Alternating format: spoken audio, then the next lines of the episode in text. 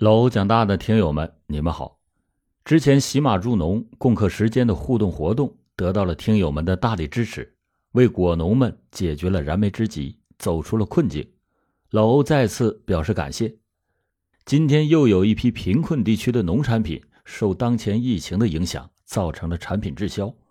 为了尽快推进产品销售，减少损失，解决当地贫困户以及商家的销售困难。希望听友们能够再次积极的参与到活动中来，点击进入音频条上的小红车，一起奉献爱心，为扶贫助力。这是一幕真实而富有戏剧色彩的生活悲剧，几个光怪陆离的丑角各有各的病态。老欧今天用声音讲述出来，以引起人们的警觉和反思。欢迎收听老欧讲大案《海滩血案》。稀疏的星星镶嵌在青黛色的夜空，一弯明月映在半空，无数光斑跳动的海面像鱼鳞似的闪闪烁烁，又仿佛窥探这里即将发生的一切。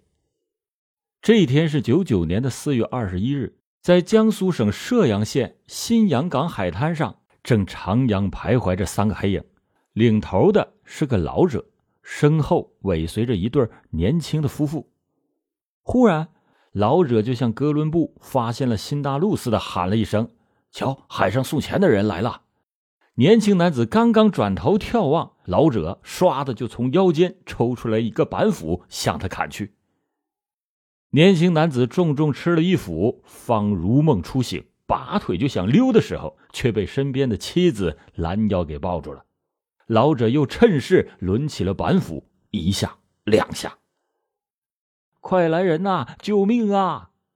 凄厉的呼叫声撕破了夜空的宁静。幸亏老者手中的斧柄分家，年轻男子才奋力的挣脱了虎口。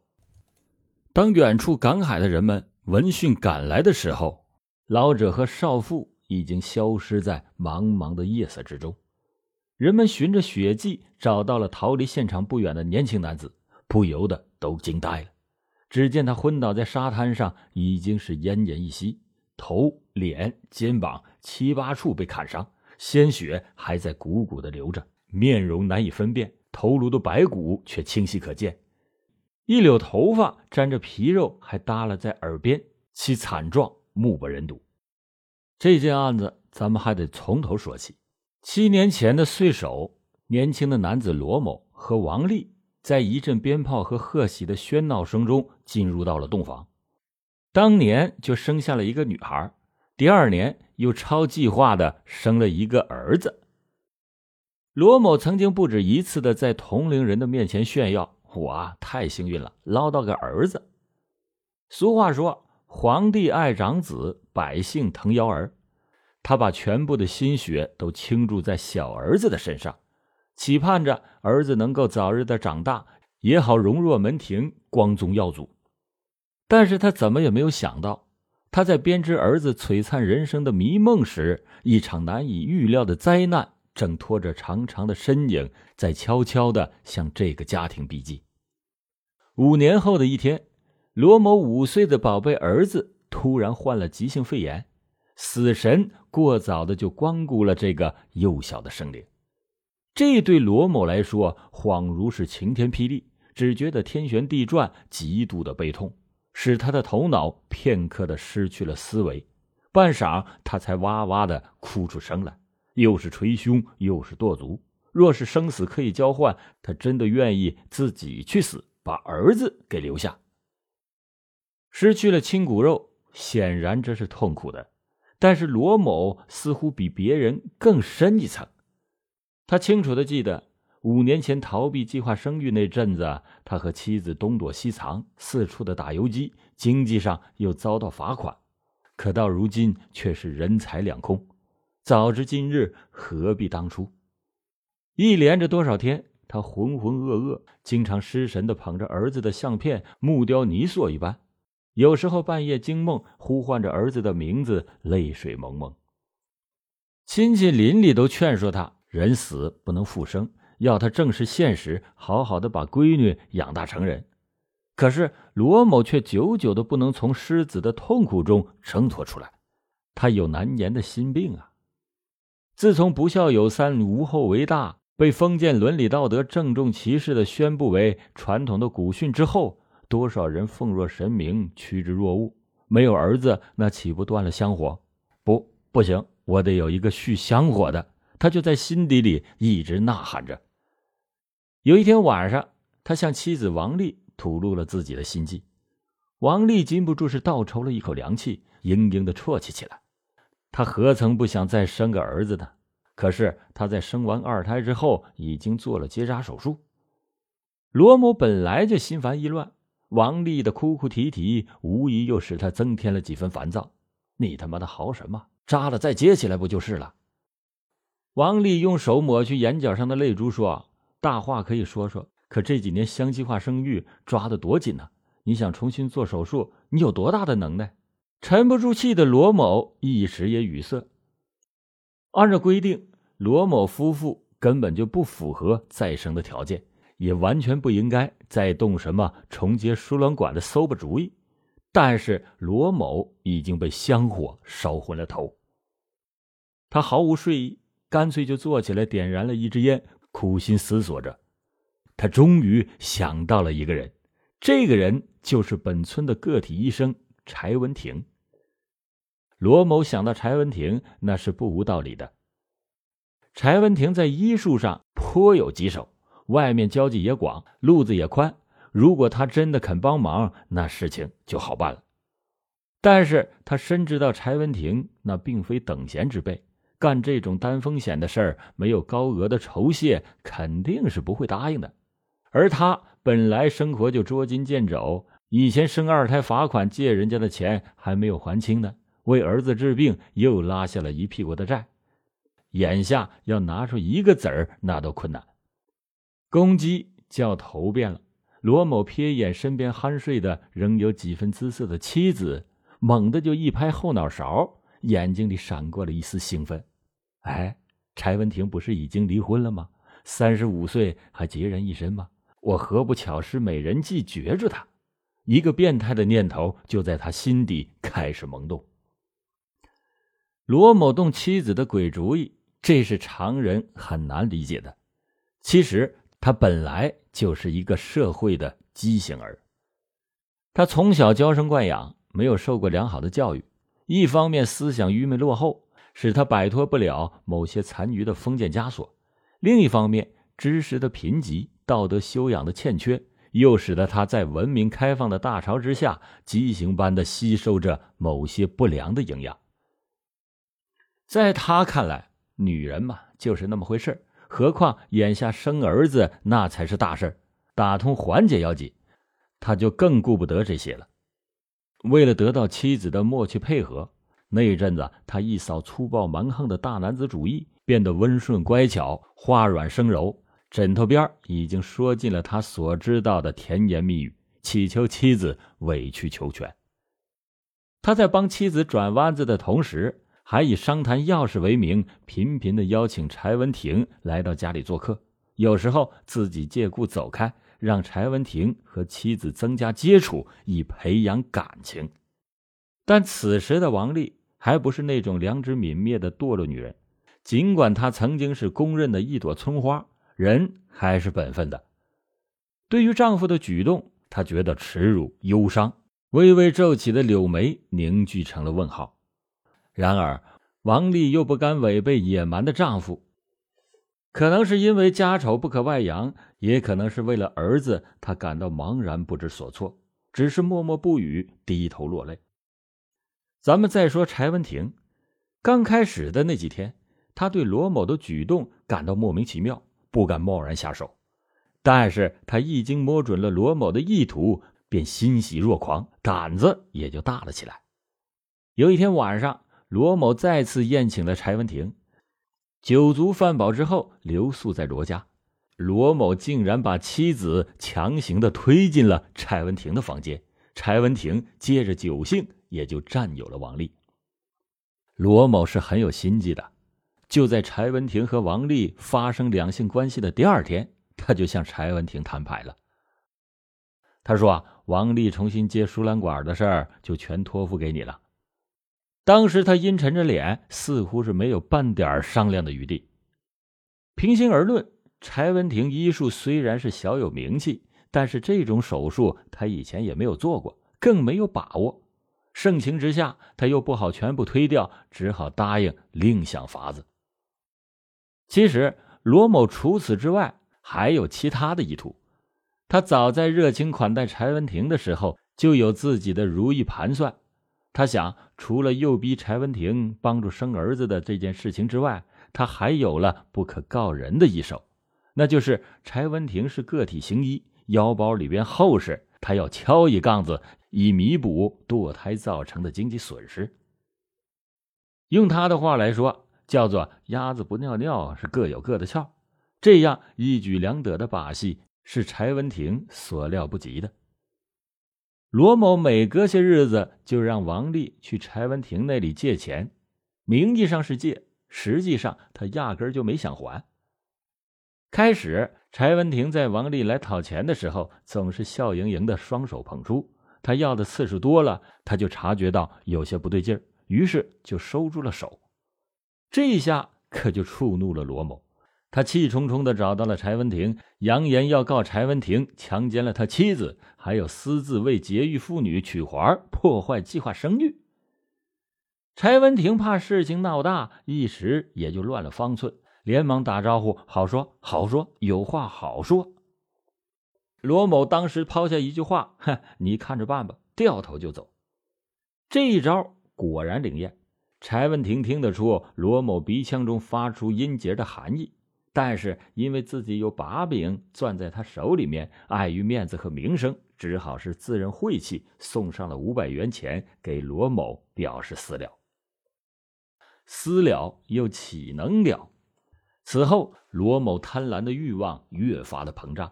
他把柴文婷当成了摇钱树，经常是巧立名目驱使王丽去要他所需要的东西。王丽如果不从，他开口就骂，动手就打。随着王丽的一次次登门，柴家的化肥、农药、小鸡儿就源源不断的进了罗某的家里。几个月过去了，罗某现抓现捞了不少钱物，一想到生儿子的问题还没有着落，心中不免又急了起来。他三天两头的去缠着柴文婷，柴文婷又不敢怠慢，多次的陪他和王丽去县市医院找关系，但是都因为没有正当的理由手术而就搁浅。斗转星移，转眼又是一年，罗某向柴文婷发出了最后的通牒。他说：“假如年底事情如果再得不到落实，那他可就要告发了。”在罗某的催逼之下，柴文婷使出了浑身的解数，四处奔波，托人说情，甚至打工作医。总算是在十月份，请到了一名自己从前在市医校培训时候结识的老医生，给王丽偷偷做了重结手术。然而这次手术却没有成功。王丽的输卵管虽然没有接上，但是和柴文婷的关系已经是粘上了。这大概也是罗某所料不及的。确切的说，自从罗某把王丽奉送给柴文婷以后，自以为得计的那时候起，就潜伏着一种感情危机。如果说王丽第一次并非他初衷的话，那么后来似乎就有些身不由己了。通过和柴文婷的往来，甜言蜜语、耳鬓厮磨，心灵撞击，情感也在炙热的变化着。他觉得柴文婷有知识、通情理，又会体贴人，无论是从哪一个角度来讲，都与罗某不在同一个档次上。他已经是倾心于柴文婷，而王丽在柴文婷的心目中，虽然是生过两个孩子的母亲，但是风韵犹存，仍然有着诱人的魅力。可以说，他太喜欢她了。但是这些，罗某却还蒙在鼓里。理智还没有能够澄清他那被搅浑了的大脑，他灵魂中悲锁成分的细胞还在分裂，促使他要竭力谋取儿子、金钱和私欲三位一体的完整存在，事情也就变得跌宕起伏、扑朔迷离起来。罗某依然幻想着手术能够成功，仍然是死盯着柴文婷不放。另一方面，对金钱贪婪的占有欲在时不时的撩拨着他的中枢神经，屡屡的催促王丽去柴文婷那里索要财物。王丽有时候于心不忍，或者是不能如愿，他就拿王丽开始泄火，动辄是拳脚上前，棍棒交加，毒打之后又把他撵出家门。俗话说：“鸟有窝，蜂有巢。”家对于被幸福拥簇的人们来说，该是一个多么亲切而又具有吸引力的字眼。可是对于王丽来说，家已经是笼罩着阴影，充满了恐怖。在他的记忆里，家已经依稀的变得陌生而又凄凉。他和罗某的夫妻关系进一步的恶化。他想到自己还年轻。又舍不得朝夕相伴八年的小女儿，心中充满莫名的躁动和难言的悲怆，陷入了极度的困惑。他竭力的寻求超脱，可心中又缺乏法治的罗盘，思维的烈马把他拖进了满野的境地。牛有角，蜂有刺，狗有牙，难道我就这么老实可欺吗？她思忖着，她老公这个人是柿子专捡软的捏。我得找个人好好的教训他一顿。他就把这个想法告诉了柴文婷。柴文婷当时是深表赞同，并且说：“我认识一个人叫管云虎，他会武功，又肯热心帮忙，咱们就去找他吧。”过了不久，柴文婷就带着王丽找到了庄云虎。为了使庄云虎卖力，王丽和柴文婷当下还拜庄云虎为干爹，并且预约了教训的日子。这说来也巧，当王丽、柴文婷两个人从庄家一回来，罗某又开始故伎重演。他要王丽让柴文婷帮忙弄二百斤进口的化肥，一百只两种小鸡儿，还有六百元钱。王丽或许是有人撑腰壮胆儿，不满的就顶了他一句：“你要这么多东西，人家姓柴的又不欠你的。”罗某听完之后，啪啪两个大巴掌：“妈的，我叫你帮姓柴的说话！”王丽抚摸着出血的嘴唇，含着眼泪走出了家门，身后又传来了罗某恶狠狠的呵斥声：“你要是不把东西要回来，我非得打死你不可！”王丽走在路上，突然就改变了以前的主意。他想，既然他要扬言打死我，那我何不就……差不多就在这一瞬间，他的脑海里闪过了一个可怕的念头。他那颗破碎、颤栗、滴血的心变得麻木而又残忍了。他见到柴文婷以后，一头就扑到她的怀里。他对柴文婷说：“不能再这样下去了，不然我就被他给打死了，你也会被他掏空。我看要打就打死他吧。”按理说，柴文婷如果稍有一点点的法律头脑，此时就应该劝阻王丽，不能再推波助澜。可是。他虽然读过不少砖头厚的医用书籍，却没有看过一册薄醇厚的法律常识读本，法治观念在他的头脑里是一片空白。他见泪水连连的王丽，竟然动了恻隐之心。共同的命运，师太的心里已经把他们俩紧紧的扭在了一起。柴文婷也狠了狠心说：“对，不如先宰了他，不然他有嘴还要告，有手还要伸。”愁从心间起，恶向胆边生。此时的王丽和柴文婷已经是走火入魔，他们要铤而走险。四月的春夜，空气蕴含着热意，油菜花开过以后，余香醉人，虫鸣蛙叫，一切生命的暗幕下悄然蠢动。就在这迷人神秘的夜晚，田间小径上漫步着一对男女，这便是王丽和柴文婷。他俩在蓄谋如何结束罗某的生命。这对狗和男女在悄声商讨着，推敲着各种各样的方案。食物投毒容易出破绽，注射针剂那也难逃避嫌疑。绞尽了脑汁以后，他们竟然想到了借刀杀人。王丽首先提出了疑问：可是谁肯来干呢？柴文婷经过深思以后。说出了自己的见解，重金之下必有勇夫，我看还是请庄云虎。